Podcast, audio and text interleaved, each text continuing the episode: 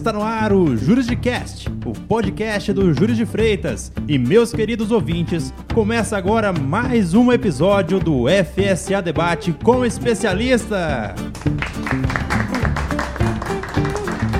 O meu nome é Gabriel Pereira Gomes e eu apresento os debatedores que compõem a mesa do debate comigo hoje, começando com ela, Marília Freitas. Olá, pessoal. Ele, meu amigo Dom Helder, Helder Freitas. Fala, meus amigos. E meus queridos amigos, para esse novo episódio do FSC Debate com o especialista, trouxemos dessa vez dois especialistas para contribuir com o nosso debate. Começando com ele, que é advogado especialista em direito de família e diretor dessa cadeira no Freitas e Freitas Sociedade de Advogados. Ele que não costuma escutar o podcast, mas hoje veio participar de novo, Guilherme Xavier. Fala, turma. Eu escuto, tá? E o nosso outro especialista, um convidado muito especial, ele que é psicólogo e wakeboarding. É isso mesmo, pessoal. Manda muito bem. Luiz Flávio Campos. Muito grato com o convite aí, pessoal. Excelente. E eu passo para você, Helder, porque eu gostaria que você contextualizasse, antes da gente iniciar, a presença do Luiz Flávio aqui, que é muito mais do que um simples convidado. Ele tem uma participação muito importante, não só nesse podcast, mas também no Freitas e Freitas. Eu queria que você introduzisse isso para o pessoal que nos escuta. Bom, pessoal, é, nós começamos né, com essa iniciativa né, de trazer um, uma junção entre o trabalho da psicologia com o trabalho da assistência jurídica, principalmente voltado para de direito das famílias e sucessões no nosso escritório, para poder atender melhor os nossos clientes. Então, nosso convidado de hoje, nosso especialista que veio bater um, um papo com a gente aqui bem tranquilo, tem como principal papel fazer esse atendimento multidisciplinar com os nossos clientes para que eles possam ser atendidos com maior excelência e maior dedicação, como é o nosso propósito do escritório. Então seja muito bem-vindo, Luiz Flávio, fique à vontade e espero que vocês desfrutem dos conteúdos disponibilizados por ele aqui nesse período agora com nova temporada do FSA Debate com especialista. Muito obrigado, viu, Helder, pelo convite aí, não só né, desse dia de hoje, mas como dessa parceria. É, queria agradecer a todos vocês do escritório, Freitas e Freitas, porque eu acho que esse é um gesto de respeito, não só né, comigo, mas como toda a minha profissão. Muitas pessoas de outras áreas, né, quando se deparam com questões psicológicas, tendem a tentar resolver isso. Né, e você dá essa oportunidade de ter um profissional da área para resolver isso, é, demonstra que você tem muito respeito pela minha profissão. E isso né, eu agradeço em nome da, dos profissionais da área essa, essa responsabilidade que você está tendo. Ótimo, não, com certeza. E eu, eu acredito assim que é, é, é uma responsabilidade é, necessária, até porque para quem é da área do direito e nos escuta aí sabe que o cliente ele chega para a gente carente de uma assistência, né? E, e a gente não tem capacidade técnica suficiente, né? Porque na, na, na faculdade a gente não, não tem esse desenvolvimento. E eu é, com, com essa ideia de a gente estar tá trabalhando juntos aí, foi, um, foi uma iniciativa, a gente fica muito satisfeito. Aí. Você fica à vontade. Excelente! Para vocês que nos escutam e não conhecem como funciona o FSA Debate com o especialista, vou explicar agora de maneira bem simples. Nós trouxemos aqui o especialista que vai ficar conosco pelos próximos quatro episódios, falando sobre temas relacionados às suas especialidades e vinculados também ao direito. Hoje temos dois especialistas, como eu apresentei no início, Guilherme Xavier e Luiz Flávio Campos, psicólogo. Para começar essa nova série do FSA Debate com especialista, o tema de hoje é as faces do divórcio. Parece tema de novela, né? Segunda terror, no né? SBT. Nós estamos vendo, vivendo esse capítulo aí dessa novela agora na pele.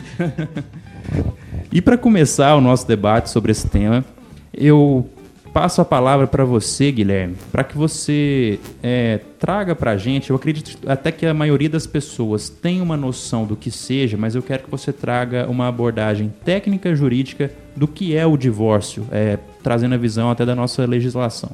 Gabriel, como a maioria do pessoal já conhece, o divórcio é o meio jurídico através do qual você consegue é, desfazer o seu casamento. O casal está passando por alguma crise, não quer mais continuar junto, é o meio pelo qual o casal vai conseguir romper esse vínculo é, matrimonial. O que muita gente às vezes não, não consegue enxergar é que isso não envolve só questões jurídicas. Lógico vão envolver questões jurídicas, tem discussões patrimoniais, tem a, as questões relacionadas à guarda de filho, pensão, são inúmeros fatores. O que a maioria do pessoal não vê é a carga emocional que vem por trás de um processo de divórcio. Excelente. Pegando um pouco disso que você disse, Guilherme, e passando agora a palavra para o Luiz Flávio, para trazer essa visão do especialista, é em relacionado ao que você disse do lado emocional do divórcio, né? É, mas tratando primeiro do que das causas que levam a esse divórcio, é, eu queria saber de você, Luiz Flávio, as causas que podem levar a um casal a, a tomar essa decisão e se a psicologia pode trazer uma abordagem para resolver isso de alguma forma. Bacana, boa pergunta. É, eu penso né, que do, do, ponto de vista psicológico, é, o divórcio acaba sendo um, né, um problema, até uma questão multifatorial. Né? Então, o, o, psicólogo ele vai ter a função de destrinchar isso aí, né? Se é um problema financeiro, se é um, um problema de trabalho, se está tendo ali, né? Às vezes o, até o próprio amor acabou, né? A pessoa está envolvida ali com uma outra pessoa. Então tem que destrinchar isso aí e ver se é possível um reconciliamento ou não, se, né? se, se o divórcio é mesmo a melhor saída para aquele casal. Né? A gente não pode pegar ali o divórcio como a única e primeira saída, né, como solução final. Acho que a gente tem que pegar ali do início, destrinchar, né, todo um processo psicológico para depois acabar no, no processo jurídico. Até para que, decidindo pela própria dissolução, o rompimento desse vínculo, como disse o Guilherme, é, você como o profissional né, da psicologia trazer essa, essa abordagem, esse direcionamento também para a pessoa aceitar, ter uma aceitação de que acabou, porque acabou, né, para que seja leve e as pessoas continuem essa, dê seguimento à vida, porque a vida não acabou ali. Então essa situação ela é muito importante para dar esse acolhimento, tanto para ver se vai poder a reconciliação, às vezes pode, em muitos casos, e às vezes que não, não tem jeito, vamos ver como que vai ficar para que atinja menos, né, que os prejuízos emocionais sejam menores. Sim, aí é, entra essa questão, né? Tanto do pré-divórcio quanto do pós-divórcio, acompanhamento psicológico aí. Né? No, no pré-divórcio, por exemplo, quando a gente destrincha isso aí, a gente chega a um, um ponto que é uh, o problema ali do casal é relacionado à questão financeira. Será que a gente pode trabalhar isso, resolver isso? Ah, resolver o problema financeiro, o casal não vai mais se divorciar. Ótimo. Mas não, não é esse problema, é outro. O casal realmente se divorciou. A partir daí, né, a gente pode traçar uma meta aí de como essa pessoa vai é, é, ressignificar esse divórcio e a partir daí, né, ter um, um novo plano de vida. Exato. Até porque existe vida após o casamento. e a gente precisa. É a mesma discussão se existe vida após o amor. É, exatamente, é uma discussão profunda, né? Mas vamos tentar fazer ela o mais rasa possível. Mas é, é e, e, é importante, né? Eu acho que é, quase como uma política de redução de danos mesmo, né? De evitar com que o impacto dessa separação é, ela seja um ponto final de um ciclo da vida mesmo e não uma reticências que vai levando, né?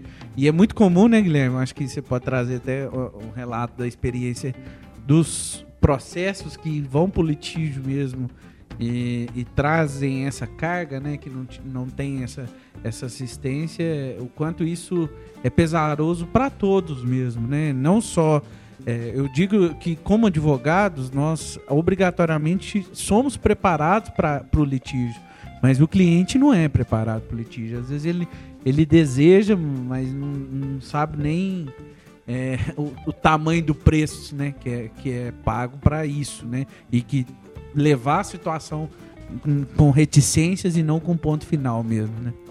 E o advogado ele é tão bem preparado para o litígio que o bom advogado ele evita o litígio com todas as suas forças. Ele busca sempre uma solução mais amigável porque sabe das implicações que um litígio que vai se estender por anos ali vai trazer para o seio daquela família.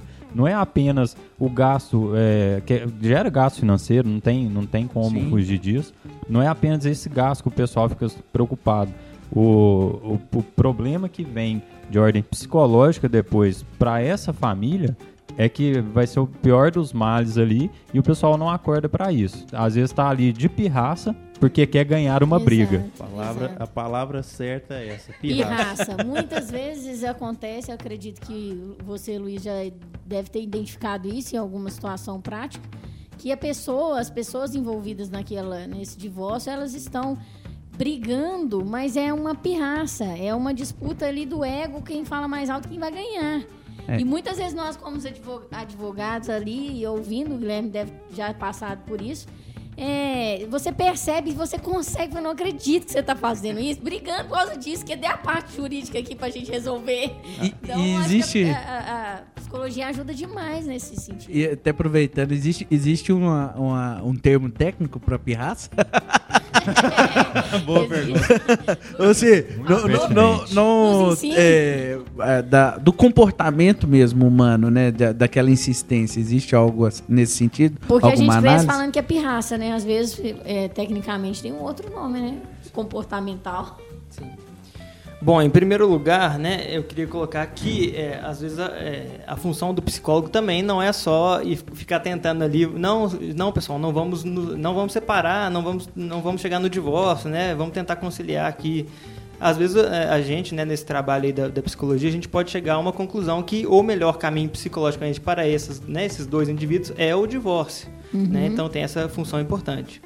Falando aí da pirraça, né, tem um termo que eu acho que pode enquadrar aí, né, um termo é, ta- que vem da psicanálise, né, que é o termo histeria, né, e aí já no DSM-5 e na CID usa- usam-se, né, termos derivados desse, né, nas classificações, né, de, de doenças, tanto a CID quanto o DSM tem termos que se derivam da- desse termo, né, da psicanálise que é histeria, mas basicamente se derivam desse termo mesmo. Excelente. E tenho dois temas a partir do que foi discutido aqui, mas vamos começar com o primeiro, que eu achei, pegando já essa última fala do, do, do Luiz, no sentido de que as pessoas podem, é, muitas vezes acham que o, a ida ao psicólogo, nesse momento, será para reconciliação.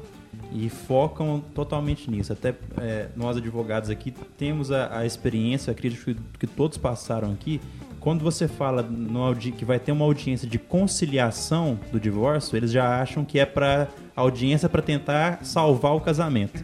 Mas é, voltar. é para ter um acordo, Audiência é com juiz, não é com padre, não, né? é uma, tentar um acordo sobre os termos que foram discutidos. E é importante é, mudar essa visão, né, de que não é apenas para reconciliar, mas para poder entender realmente o que aconteceu e, e tomar a melhor decisão, né, Flávio? Com certeza, né? Existem vários exemplos de casais que viviam né, ali em, em situações psicológicas muito ruins e após o divórcio é, reverteram a situação, né? Começaram a ter uma qualidade de vida do, é, do ponto de vista psicológico muito melhor, graças ao divórcio. É, nesse ponto que o Gabriel estava falando, da audiência de conciliação, é, muita gente que não conhece né, e pensa dessa forma, que é para reatar um relacionamento, é, na verdade a audiência de conciliação ela vem tentar trazer um, um fim amigável para aquele, pra aquele processo, para aquele divórcio, né? E é possível sim que haja uma conciliação e o casal reate. Já aconteceu, né? Já, já aconteceu isso comigo, do casal reatar o relacionamento. Mas ela não é específica para esse fim. Seria é, importante deixar isso claro para o pessoal que está ouvindo. Guilherme, já que você teve essa experiência, é correto dizer que além de direito de família, você traz o amor de volta em três dias? Ué, como assim? essa, essa modalidade eu não sabia, não. Tô pegando, é, peguei a fama no escritório de separar a galera, aí, ó, tá vendo? É o, é o Xamã Guilherme, né? seu, guru, seu guru do amor. Pai Guilherme. Pai Guilherme, traz seu, seu amor de volta. É brincadeiras à parte, né, Guilherme? Eu acredito que é, assim, é um posicionamento de todo o escritório eh, com os nossos clientes é tentar resolver da forma mais amigável possível, né? E, e não só é, por acreditarmos que o litígio não compensa, né? Por conhecê-lo de perto, mas até mesmo para saber, por saber que para o cliente, é, há emocionalmente, é, financeiramente, muitas das vezes o, o amigável é, a, é, o melhor caminho, né? Agora resta saber e o desafio maior é ultrapassar esse obstáculo, né? Eu acho que vocês poderiam até trazer como sugestão é, da questão do, dos pontos, né, que, que são cruciais para ultrapassar esse obstáculo. Porque normalmente quando é procurado, né, é, você já vem com aquele é, nós brigamos, nós queremos separar. Nós não decidimos amigavelmente separar. Normalmente não é esse o, o, o caminho, né? Mas é assim, qual que é os principais pontos para ultrapassar essa barreira, né, para chegar nisso? É, até é, pegando um pouco disso que você falou, Dom, acho que é até interessante eu complementar para a gente juntar com, essa, com esses questionamentos e buscar também a origem dessa, é, desse pensamento de que o divórcio é para brigar, o divórcio é para litigar. A gente tem esse pensamento, igual você disse, que as pessoas já chegam com ele. Então, qual a origem disso e como superar esse obstáculo? É uma construção feita por filmes, novelas, é uma percepção da, das pessoas? É em razão de já vir de um ambiente de briga? Com certeza, né? Tem uma, uma construção social e cultural aí por trás desse divórcio como um fim trágico, né? Os filmes aí de, de Hollywood, né? Tem essa, essa trazem essa questão de o casal ficando junto no final como o final feliz, né? Então isso fica na nossa mente, fica impregnado de que se a gente é, quer ter o nosso final feliz, a gente vai ter que estar junto com essa pessoa, mesmo estando em, um sofrimento que só a gente sabe, né? E a verdade é que não, não é isso a verdade, é, não é isso que acontece na verdade, né? É, tem até um filme que eu assisti há pouco tempo atrás que mostrava é, justamente o, o contrário disso. Era um filme de comédia e tinha é, essa questão de um casal que estava sempre brigando, sempre brigando, sempre brigando, e eles se divorciam e depois eles passam a conviver de uma forma amigável. Né? E a última cena é os dois se cruzando na rua e você pensa que eles vão se reconciliar e não, uhum. cada um segue o seu lado sorrindo. Uhum. Achei isso muito importante nesse filme. É, o interessante é que é essa, essa questão né, de que para ser um final feliz tem que estar junto, isso arrasta pro, pro ambiente jurídico também. Tem uma cultura jurídica, e não só no divórcio, de que processo é para briga. Então não, não é, isso não é exclusivo do, do divórcio, nem é exclusivo de uma questão cultural, de que o casamento é que, é, é que tem um final feliz. Pode ter um final feliz no divórcio, às vezes a infelicidade está é no casamento. Sim, sim. E, e, o pessoal entender mesmo, né, quem nos escuta, a diferença, né, de estar tá resolvendo de maneira judicial e extrajudicial. Existem essas duas opções, mas o que importa é que independente da opção que o casal fizer, né, que a, a, o, o, cidadão fizer, é que se resolva de uma maneira que não vá ter tantos impactos, né, como os impactos naturais.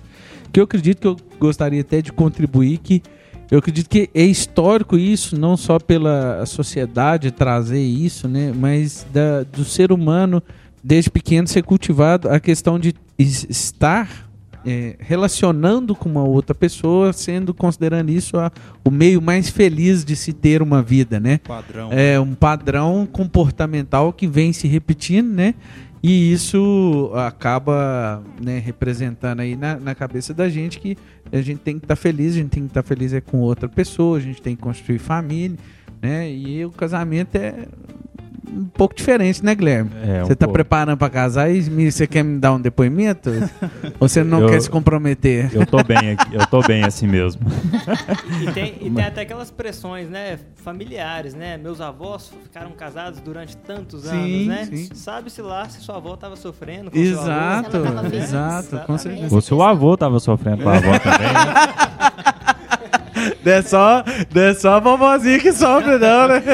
Isso é muito cultural mesmo, porque principalmente o lado da mulher que vivia numa submissão, isso é, é evidente, né? É por isso que eu falei da mulher. É, exatamente, nem sempre a mulher estava feliz, claro, o homem também poderia não estar, mas em termos sociais e, e culturais era, era errado, né? Aquela máxima, né? Você com, é, comeu a carne, agora você vai ter que roer o osso. Tem muito disso e escutamos nossos avós falar sobre isso, inclusive. Com certeza também.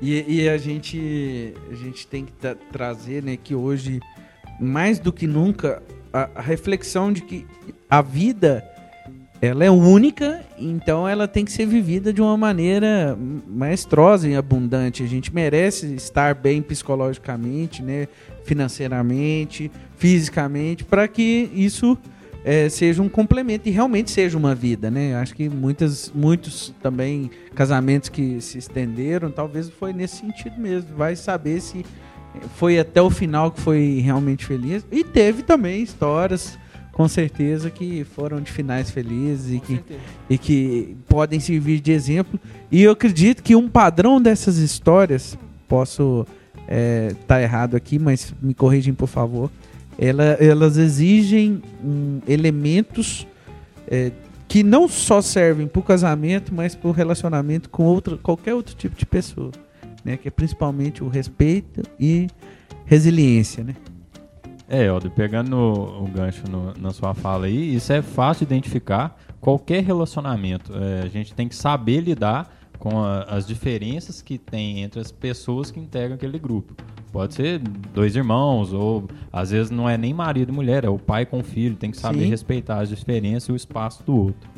Por isso eu acho tão importante, né? E, e a gente fez questão de estar tá aproximando, né? Eu acho que não só por respeito, sabe, Luiz Flávio? É a questão mesmo da importância desse tratamento, porque a gente sabe que com as técnicas, técnicas que existem é, na psicologia é possível harmonizar melhor essa convivência, não só divórcio, né, como a gente tem citado aqui no episódio, mas em todo relacionamento também, né, que a nossa parceria se estende além disso também. Complementando, né, que o, o Guilherme relacionar, né, seja com quem for, é muito difícil. Porém, somos seres sociáveis e precisamos é, é necessário, esse, né? esse desafio a todo, a todo momento. a pandemia tá aí para mostrar isso, né? que tá todo mundo, todo mundo não aguentando mais um ao outro, aí mandou ficar junto. Aí, meu amigo, aí que foi ver mesmo quem, quem é quem. que aí o povo ficou doido para aglomerar de novo importante trabalhar a psicologia como de forma preventiva e não deixar para que seja aplicada somente ao final, quando você já não suporta mais. Não, eu preciso, porque a gente já chegou no limite, né? Chegou a, o ser humano chegou no limite de não aguentar o outro, não se, não se aguentar. E aí a, a prevenção disso, ela talvez ela evite muitos conflitos. Ah, eu acho que né, o principal é, desafio da saúde mental hoje em dia é trazer é, a psicologia ou até a psiquiatria para um plano de prevenção. Exato, sabe? com certeza. É, eu, por exemplo, eu faço, né, vou citar um exemplo pessoal, eu faço análise há sete anos, né, passando por problema ou não. Né? Então é, é para ter um autoconhecimento, é para trabalhar as minhas questões ali e para evitar qualquer problema que possa me prejudicar. Com certeza. E é muito importante, né? Porque existe, querendo ou não, né, Lucislavo? Só colocar para introduzir nesse primeiro episódio, para que vocês que nos escutam fiquem até o último episódio, porque existe sim um preconceito, né, de assuntos, de tratar com assuntos que sejam relacionados a, ao autoconhecimento, né, a psicologia, a psiquiatria e como, principalmente, como você disse, na prevenção mesmo, você tratar quando, enquanto está tudo bem, né, para evitar que você se relacione melhor com os problemas que é natural que a vida tenha, né? E eu acredito que é isso que até que dá a graça na vida mesmo, né? Além do preconceito, existe uma rejeição, né? Sim. Porque o processo de autoconhecimento, ele não é uma maravilha. Sim. Né? Muito difícil. Você passa por muito Às vezes é a última pessoa que você quer conhecer é você mesmo, né? Exatamente.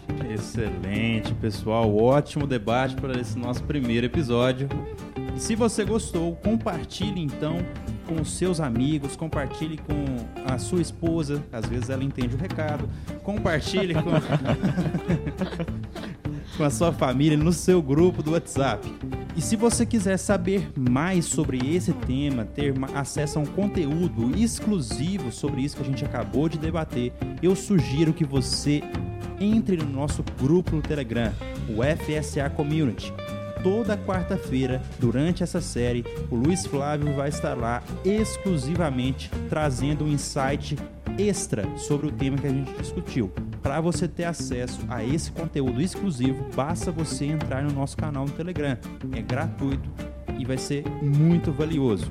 Então, FSA Community, o link você encontra na descrição desse podcast e também na bio do nosso Instagram. Confiram também o nosso site fsaadvogados.com.br. Um abraço e até o próximo episódio!